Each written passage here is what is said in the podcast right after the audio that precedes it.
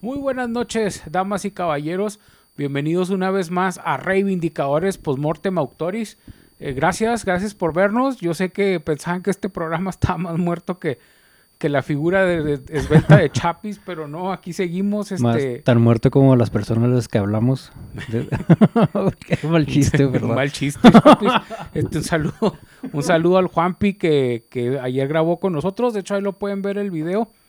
Este, un saludo también a toda la gente que nos ve. Y este. Y pues a Juanpi que nos pidió que, que grabáramos uno. Eh, aquí está, Juanpi, te lo cumplimos. Y pues no puedo empezar esto sin, sin presentar a, a la media naranja. A, a la Gloria Trevi de este clan Andrade que ¿Qué? soy yo, se- eh, Sergio- no, a la Gloria Trevi de este Sergio este- Andrade. De este clan. No, no, no. Qué mala, qué mala referencia. Empezamos. Javier Chaparro, ¿cómo estás, Chapi? estamos empezando muy, muy incómodo. Es que mucho que Mejor. yo creo que fue el, el peor este prolegómeno que hemos tenido. güey. Es- es- no. Ya mejor no. Me mejor, pasa, mejor pasamos al, al asunto. a- Así va este programa es serio y, y científico, mi Chapis, perdóname.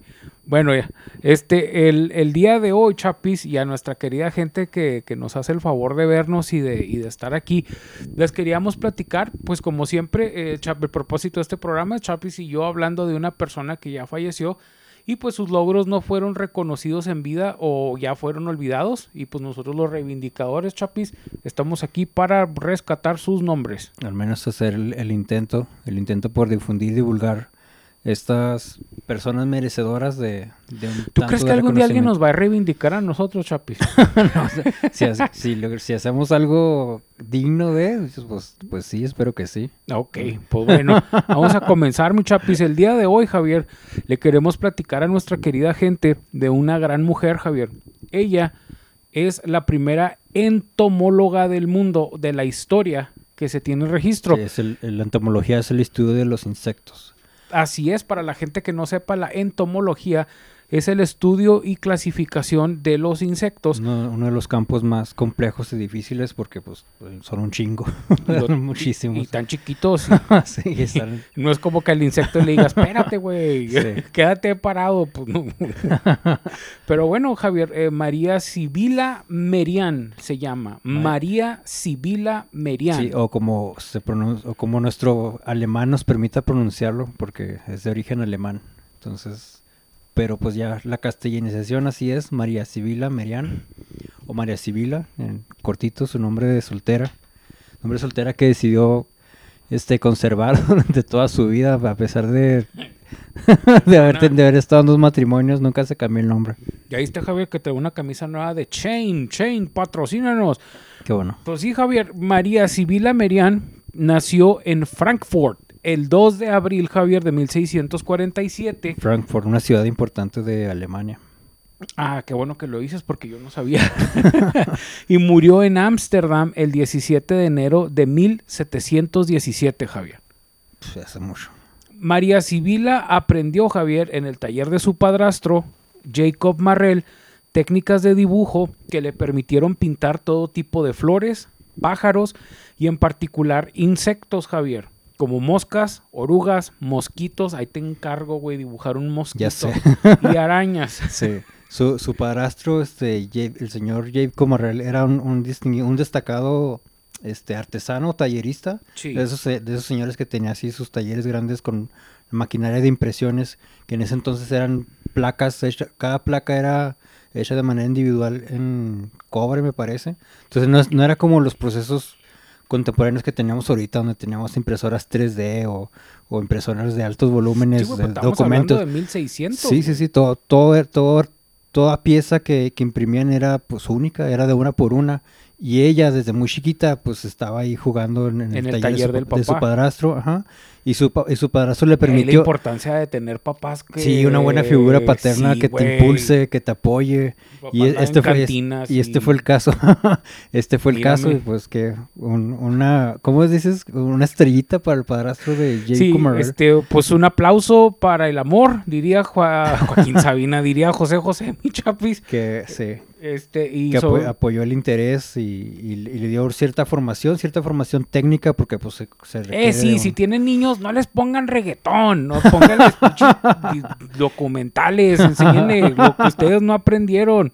Fíjate, el otro día alguien decía que a, los hijos como que no, no les des lo que no tuviste tú, güey, sino ya. enséñales lo que lo dijo, lo, lo dijo Bruce Lee, güey, creo esa frase, güey. Enséñales lo que a ti no te enseñaron, güey. He aquí el ejemplo.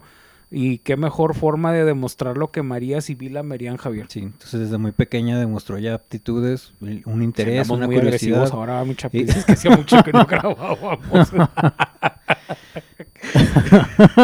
Una disculpa. Bueno, pues ya, entonces empezó, empe- esos fueron sus orígenes, pues, haciendo dibujitos e impresiones de, de, pues, de lo que veía y de lo que observaba, gusanos, moscas, arañas, Sí, pues lo, lo, lo básico, ¿no? O sea, los insectos que... sí, los comunes, los que están en todos lados. Y una vez me dio una libélula muerta, Javier. Yo la cuidé como nunca he cuidado algo, pero se deshizo. Pobrecilla. Me gustaban, me gustan mucho las libélulas, fíjate. Bueno, eh, Javier, antes de cumplir los 20 años, en 1665, gracias a Dios, es un año antes del número de la bestia, mi chapis, el maligno. El maligno. Cuando, cuando ella tenía, ella tenía 18 años de edad. Sí, ese- antes de los 20, eh, 18, mi chapis, tienes toda la razón. Se casó Javier, con- pues joven, mi chapis. sí, sí, sí. Ella pensaba que la vida era bella, que, Ilusiones y todo. que el Infonavit iba a llegar pronto allá a Alemania. Sí, sí, y pues sí. no. Se casó con un pintor, Javier, y fueron a vivir a, híjola, Nuremberg, donde ella estableció por sí misma, fíjate, ahí ya se viene viendo el liderazgo, Sí. un taller en el que se dedicaba a pintar en lienzos motivados. bueno, básicamente lo que hacía Javier es que ella se salía y como era un lugar muy bonito, hacía lienzos y pinturas de, de los alrededores Sí. e- en este taller que ella, que ella de iniciativa propia hace. Sí, y, aparte y aparte se supone, hay registro que indica que en, en el, taller, el taller que ella formó, o sea, que, que es su, ahora es que su, su, su emprendimiento, este, daba, este, Saludos al Víctor Acosta. daba, daba clases a otras mujeres que querían también aprender a hacer estas impresiones, este, estas ilustraciones en manta. Como tú dices, eran paisajes, paisajes pues, propios de ahí de la localidad. Sí. Este, lo, lo que puedes observar en la naturaleza, árboles, plantas, flores, animales. Pero aparte los Reunió a, a estas mujeres sí. que- y aparte de darles clases, este desarrollaron técnicas de conservación de los trabajos. O sea, este, no sé, por ejemplo, pinturas que duraran más tiempo, que no se deslavaran con, el- Ah, con las lavadas, con el o sea, agua. fueron o sea, pioneras en, en ese tipo de desarrollaron, desarrollaron tecnología para preservar el trabajo que ellas hacían. Órale, Javier, eso, está, eso está muy interesante. ¿Sabes que alguna de ellas, Javier, algo así rápidamente, que digas, ah, usaban alguna resina de oruga o... Ah, ya. Eh, pues sí, sí eran este, pues, com- componentes químicos. Químicos. Sí, líquidos que ellos usaban como tipo barniz, pero pues no. no modificado, o sí, sea, sí. a- añad- añadido con una serpiente. Chiste de el panda de la 13, véanlo ahí en YouTube, el panda de la 13.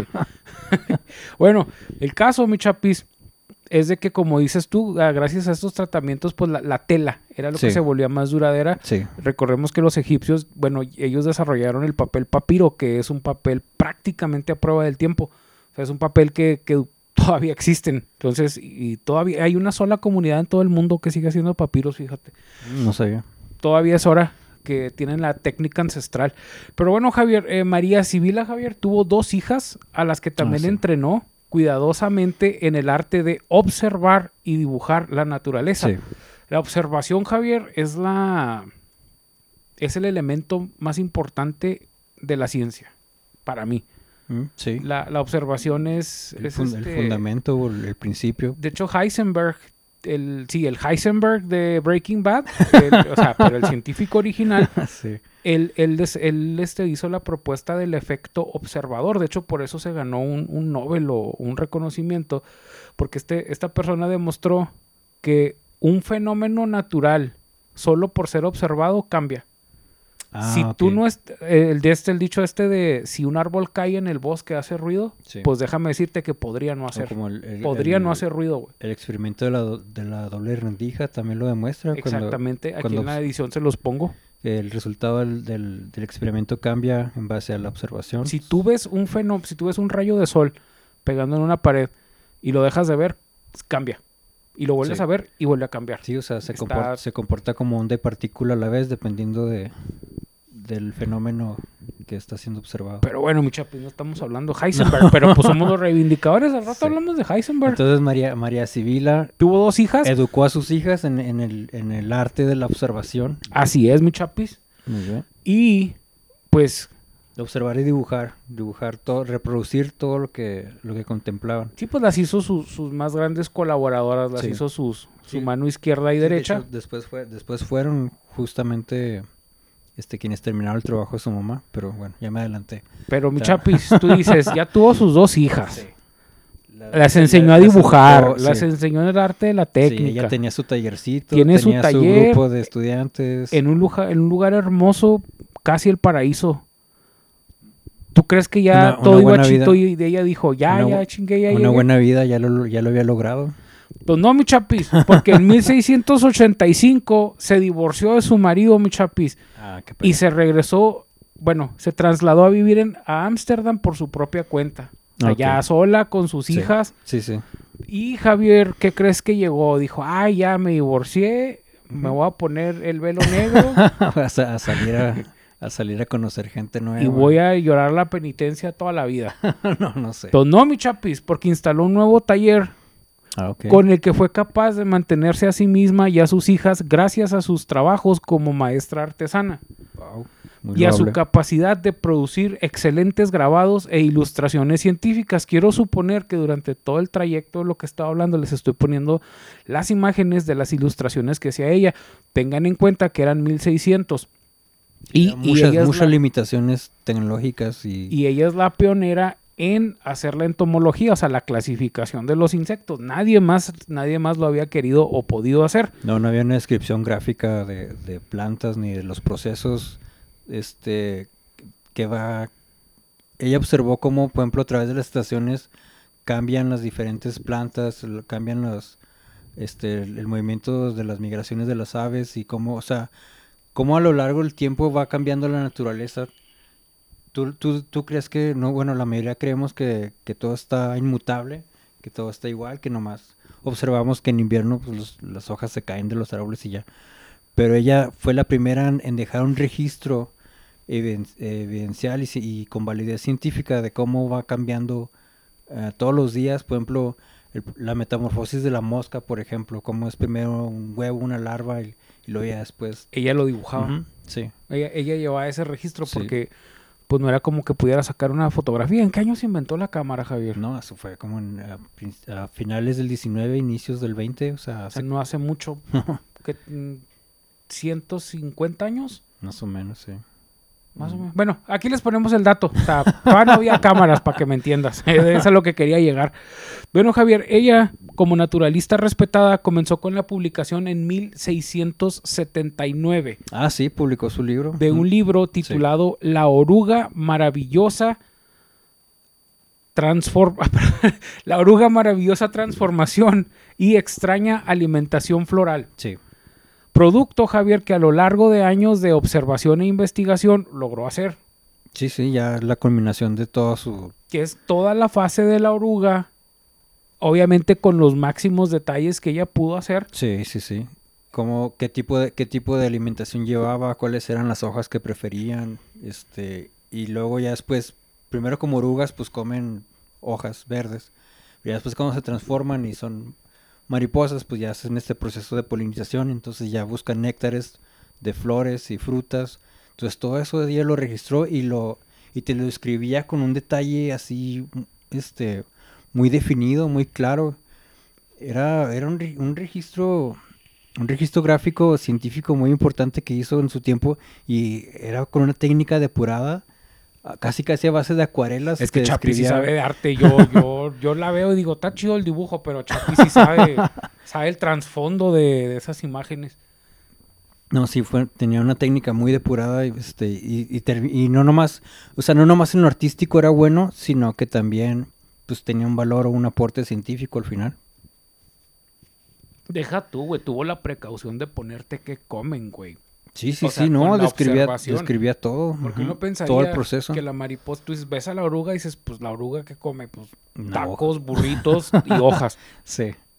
Pero sí es cierto, o sea, te pones a pensar y dices, sí es cierto, o sea, ya cuando se transforma de, de la, a- de larva a, a oruga.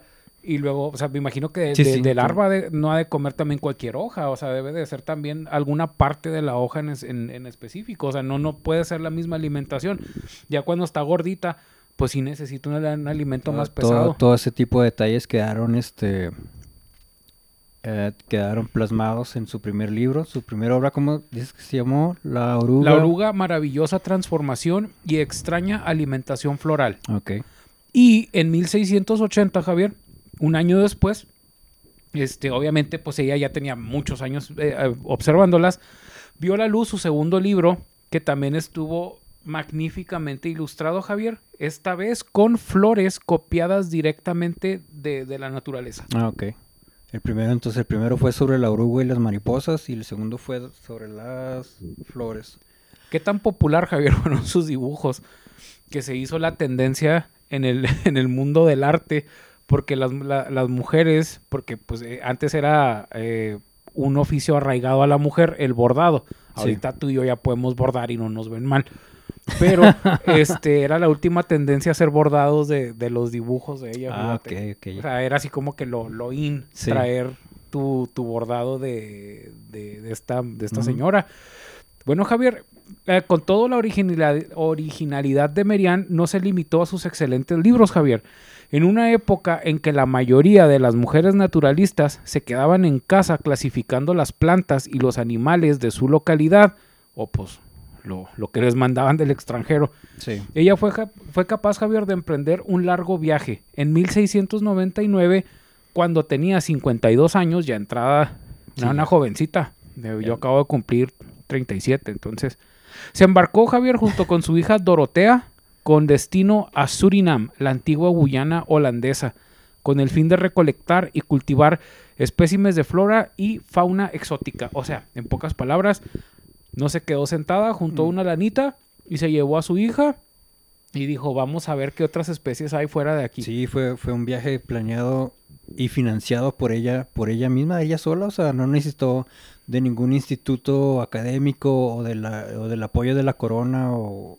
O sea, todos estos viajes eran pagados, o sea, o ya sea por, por el gobierno o por, o por institutos este, académicos como universidades o colegios, pero eh, enviaban a puros hombres a, a- a- a lo que era en ese entonces el nuevo continente, que es, Es que ella América. se fue sola con su hija y no era bien sola, visto que y con una su dinero. mujer científica, o una de dos, o sea, uno, mujer científica, mal visto, dos, mujer científica sola, mal visto. ¿Sí, Sí, me explico? sí, o sea, sí. desde ahí ya viene Pero el, no lo, lo, el lo, plan- lo planeó y lo pudo pagar con, pues como dices, con, con sus propios recursos. Primero, primero de sus dos hijas envió primero a la más joven de ella, la menor, que ya estaba casada. Entonces primero se adelantaron su hija menor y su esposo Sí. a, a, a- ¿cómo dices que se llamaba la Gu- Guyana holandesa?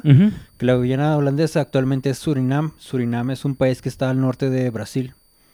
Entonces, de hecho, justamente es vecino de otro Tuvo país largo que- el viajecito, eh, güey, pues, de, pues, de cruzó- es- es- Ámsterdam. es tras- es- es transatlántico, es cruzar todo, todo el Atlántico desde Ámsterdam a- hasta el, el América del Sur, que pues, es donde- está largo el viaje, güey. Sí está largo el viajecito. Ni los, ni los pinches ah, vikingos, No, no, chapis. fue, fue, fue una... Oxo, patrocínanos. Qué ricos vikingos. Fue una comisión, fue, fue una, un- un- un- una planeación este, muy elaborada, muy compleja, pero lo pudieron, lo pudieron lograr. Y pues casi casi sola con sus hijas y con su dinero nada más. Pues llegando a Merian, Javier, permaneció. Ah, perdóname, llegando a Merian, permaneció en, Suri- Surinam. A, a Surinam, que se parece. El actual Surinam. sí. Duró un muy buen rato, Javier, estudiando insecto, plantas. Y Dos- pues dos su idea años. era pasar un- el, el máximo tiempo Sí. de, de espera, Javier, que pues obviamente encontró especímenes, especímenes nuevos. Sí. Y tú dices, pues ya, Javier, o sea, rompió el, el molde. Ya anda nuestra querida Merian por acá. Ya todo va a ser felicidad, mi chapis, ¿no? Sí. Pues no, mi chapis. Porque en 1701, Javier, se enfermó de malaria. Eh, por dos- tanto piquete de mosquito, mi chapis. años de estar ahí, sí. Y tuvo que regresar a Europa antes de lo que ella hubiera previsto, Javier. Se instaló de vuelta en Ámsterdam Sí. y recuperada su salud logró convertir con colaboración de su hija Javier los resultados de su viaje en un gran éxito científico, mi chapis. La prueba de que uno puede convertir un mal, un mal tiempo en una A bendición, mi sus, chapis. a sus 54 años de edad.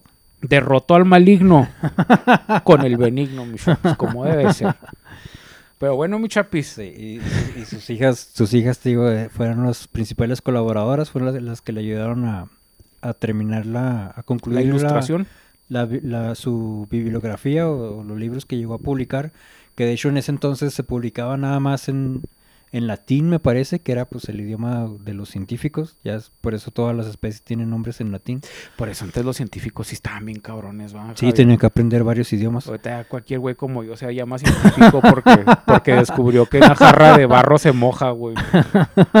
Chingado. Entonces, al principio sus, sus libros eran, como tratados científicos, eran escritos nada más en latín, pero fueron tan populares y tan aceptados en, en- en las, en diferentes comunidades y, y es- y centros de estudios que fueron traducidos a otros idiomas. Fíjate. Solo el Necronomicon de H.P. Lovecraft, Javier, tuvo tantas traducciones. Pero bueno, Javier, este, de allí nace un nuevo libro, como dices tú, que le ayudaron a terminar sus hijas, que se llamó La Metamorfosis de los Insectos de Surinam. Fue su principal obra, Javier. Se publicó simultáneamente, Sí. como dijiste tú, en latín y en holandés, simultáneamente. Y muy pronto se tradujo al francés, o sea, fue un hitazo. Sí. Así, hitazo total. En 60 ilustraciones, María Civil detalla el ciclo de vida de las orugas, gusanos, polillas, mariposas, escarabajos, abejas y moscas de la región. Gracias a ella y al aventurado viaje que hizo cruzando un océano. Este, no, o sea, ahorita se nos hace tan fácil, o sea, tenemos acceso a cualquier tipo de información. o sea, Sí, pues lo googleas, güey. Pero Sí, antes, sí. antes, por ejemplo, no había. gracias a este libro, los europeos conocieron plantas e insectos que en Sí. su vida hubieran visto. güey. Sí, sí. y, y era, era tan, no voy a decir fidedigno, pero tan parecido, era, era, muy bien logrado el parecido con su dibujo. O sea, sí, se veía, tú lo veías y decías, una ah, mira, sí, descripción, una sí se descripción de la parece. naturaleza, sí, sí, sí. Una descripción de la naturaleza fiel. De esto, esto le valió también que, que muchas personas de las celebridades de su época se, interesaran en, en- su trabajo y la visitaban a ella seguido en sus, en sus talleres, este, para tratar de comprar las, ah, ¿cómo, co- ya, ¿cómo se llama cuando, cuando tienes a los insectos este, conservados? Ya ves que los Ay, mantienes así. sí, sí, sí. Que los tienes así en, en placas de vidrio y, y con una descripción. Ay, aquí este, les pongo la palabra, pues, o sea, sí, como tomología también Sí. suena, ¿no? O sea, en tomolo, no sé si tomología, Entonces, lo- tomo sea los- insecto. entonces gente, gente, gente de la nobleza o gente con dinero, pues acudía a ella porque quería, quería ese pedacito del nuevo mundo descubierto. Y decía, pues le, le ofrecían comprar las, ahora sí que los originales de su, de su, de su trabajo. Entonces de, esa forma ella conoció, tenía acceso, pues, te digo, a los nobles, a, a gente preparada, a gente rica y también a los a las celebridades de su época que era, por ejemplo, el escritor Goethe. Si cuando van a Cancún, mamón, quieres que te traigan un, un jarrito con arena o sí, sí, sí. tráeme una conchita, güey, tráeme una piedra, lo que sea. Imagínate un viaje, güey, Sí. en aquel entonces nomás desconocido. había barco, güey. nuevo mundo. Y no Sí, era precisamente un viaje muy cómodo. No, no, Y era, eran meses y meses. era muy peligroso. Justamente por eso las mujeres estaban fuera de, de ese tipo de exploraciones. O sea, no se les permitía porque pues era un riesgo. O sea, el- realmente les decía, no, pues es que nomás vas a ir a morirte. güey". porque traigo el azúcar alta. Ahorita me tomo mis pastillas, una disculpa. Entonces, bueno, pues, pero sí, pero ella sí lo hizo. Pues sí, mi chapis. De hecho, este libro, el, el de la metamorfosis, Javier, después tuvo una Sí. actualización. Este, pero ahorita Mm. te cuento al final Sí, de por- esta Sí, actualización. es que, es que sus hijas continuaron con su obra y expandieron el trabajo que, que ella había establecido. Bueno, este Javier, eh, sus trabajos pues tuvieron este muchos muchos elogios Sí, eh, por expertos de historia natural, sí. que eran colegas expertos de, de ellas. O sea, vaya, hay que entender algo. Ella lo hizo por observación. Sí, por mero, no, mero no empirismo. tuvo una formación académica como Ah, tal. no, no era doctora en entomología. Exactamente. O sea, el hecho de que entomólogos o gente o científicos que, que solo hablaban, o sea, que te podían leer un texto en latín y entenderlo, Sí que ya tenían formación académica. la estaban elogiando, güey. Sí. La- y la reconocieron. Eh, y- eh, allí, eh, allí yo creo que no lo hemos resaltado lo suficiente, mi o más bien no lo habíamos resaltado, sí. porque tal vez las personas creían que ella a lo mejor había tenido esta formación académica. No. O sea, ella por mera observación y talento puro, bruto así, o sea, en toda la extensión, no Sí, sí. bruto que estuviera feo, sino como por fuerza bruta, pero de talento, ella logró dominar esta, esta, esta rama de la entomología. Por pasión, talento y ganas, güey. Y, y disciplina. Y Pues, fue disciplina. sí. Ahí sí no sé, mi chapi, si, si era disciplinada o no. Porque, porque ya sería mentirte. Yo, yo no la conocí. Pero bueno, mi chapis, este tío tuvo gran, gran popularidad, mi chapis, este libro. Hasta el célebre escritor alemán Johann W. von Gotti se maravilló. Sí, pues, se, se hizo su compa. Según diversas fuentes, ante las pinturas de María, este, la- ante las ilustraciones, Sí. él, él se quedaba como que wow, o sea, como que un, un pintor reconocido, güey. ¿Sí me explico? O sea, Sí, sí, sí. dice, oye, qué, qué chido te está quedando tu trabajo. Cuando, cuando no estudió ni siquiera la mejor arte, Javier. Mm, sí, cierto, porque, o sea, su, su formación fue nada más técnica. Empírica, sí, o sea, técnica tú. era un taller. Le de puso al mar, hombre. en Sí. pocas palabras. Pues bueno, Javier, la, la obra de Merian no se limitó a, a los libros. Eh, la, la contribución quizá más importante que, que ella hizo, Javier, a la entomología fue enriquecer notablemente la base empírica de la disciplina con nuevos descubrimientos. Pues, Prueba de sí. ello es... No, dime, dime. No, no, no. Sí, no. sí. Prueba de ello es que nueve mariposas y dos escarabajos, Javier, además de un total de seis plantas, fueron bautizados con su nombre. La mayoría de los investigadores tienen apenas. sí, Tienen sí, uno, sí, güey. sí. ¿No te acuerdas aquí en Ciudad Juárez? No, no en Ciudad Juárez, no sé si, no sé en qué parte de México fue. Un diputado, güey, un, un güey de Ah, la sí. política Se encontró af- un dinosaurio. Se güey. aferraba que un fósil tuvieras llevara su nombre. ¿Sí te acuerdas de ese un güey? alcalde, un alcalde en Coahuila o en Sí, Tamaulipas, no me güey, acuerdo que, dónde fue. que se llama como que si él era Arturo, el Arturosaurio, güey, Sí, sí, algo sí, así. Por mero capricho. Ey, es que el PRI, güey, piensa que pueden hacer lo que quieren. Bueno, güey, no hay que olvidar, Javier, que uno de los mayores honores que puede recibir un naturalista es que su nombre se utilice para designar un nuevo organismo, Javier. Sí, sí, Entonces, sí, sí, eso sí. sí. es cierto. El trabajo de María Sibila Merian, como reconocen muchos especialistas actuales, Javier, estuvo tan bien realizado, fue tan rico novedo y novedoso, Javier, que durante mucho tiempo constituyó un referente fundamental en el campo de la entomología. O sea, durante muchos años, incluso después de su muerte, Sí. se siguió utilizando y fue la fuente de inspiración para muchos otros científicos. Javier. Sí, Entonces- durante mucho tiempo. dur- Durante A la gente que es fan de, a la gente que es fan de, de los insectos. de reivindicadores, Ah. chapis, no, hoy no les traje una historia trágica, hoy está feliz. Sí.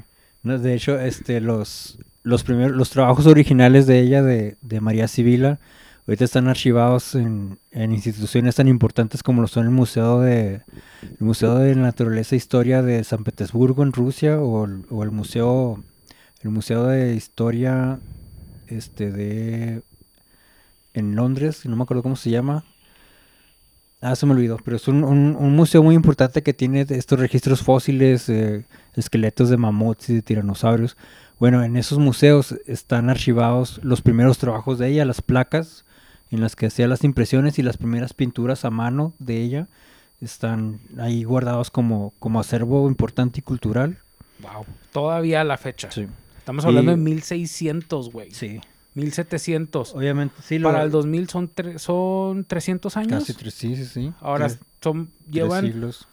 Sí, güey, no seas, o sea, es muchísimo tiempo. O sea, pa- para tenerlo guardado en exhibición, güey, yo te aseguro que hay artistas ahorita cuyas exhibiciones duran meses a lo mejor. O sea, ya Sí. en verdad no hay un- ya no hay hallazgos científicos de también, pues yo sé que la tecnología ha avanzado mucho y ahorita está canijo hacer un descubrimiento Sí, así sí, tan, tan brutal. Sí. Y aparte que también la gente era, éramos, éramos, era, era más este, más inocente, Javier, había menos tecnología Sí. y pues la gente se asombraba con los, con los, con los descubrimientos nuevos, güey. Ahora se asombran porque el Bad Bunny salió en una película donde lo matan a los tres minutos, güey. sí, no. o sea, Ese es el asombro de la gente. había, ahorita. había, había muchos limitantes, este, Saludos, Bad Bunny, si nos estás viendo. había muchos limitantes en su tiempo tecnológicas y culturales y ella las sobrepasó todas, absolutamente todas. El hecho de, de ser mujer, de no tener una educación formal, no, no fue impedimento para, para lograr grandes cosas y ser la, la pionera y la primera en una, en una disciplina, en un campo que es muy complejo como es el estudio de los insectos. Es que fíjate que eso es bien importante, mi chapi, ya para, para ir Para cerrando. terminar, sí. Este, yo creo que, y es pensamiento mío, o sea, es meramente Ah, ok. mío, o sea, no, no, Sí, no me- lo estoy sacando de ninguna Me, fuente ni me lo estoy leyendo. me deslindo de la opinión que, Sí. Cualquier pedo va conmigo. Yo, yo creo que algo que nos ha fallado y nos falla en el mundo, este, es de que no se nos motiva, no se nos in- indica, no se nos instruye Sí. a buscar en qué somos buenos, güey. Sí. O sea, pasamos toda la vida viendo, a lo mejor eres infeliz o soy infeliz o tú, Sí, pasando de punto A a punto B. porque haces una actividad que no te gusta, porque estás en un lugar que no es el tuyo, y a lo mejor si, si de verdad se nos inculcara desde pequeños Mm, buscar en qué somos buenos, nuestros intereses y este, yo creo que la vida pues sería diferente, tío, a lo mejor uno puede brillar, todos podemos brillar, pero el problema es de que estamos plantados en...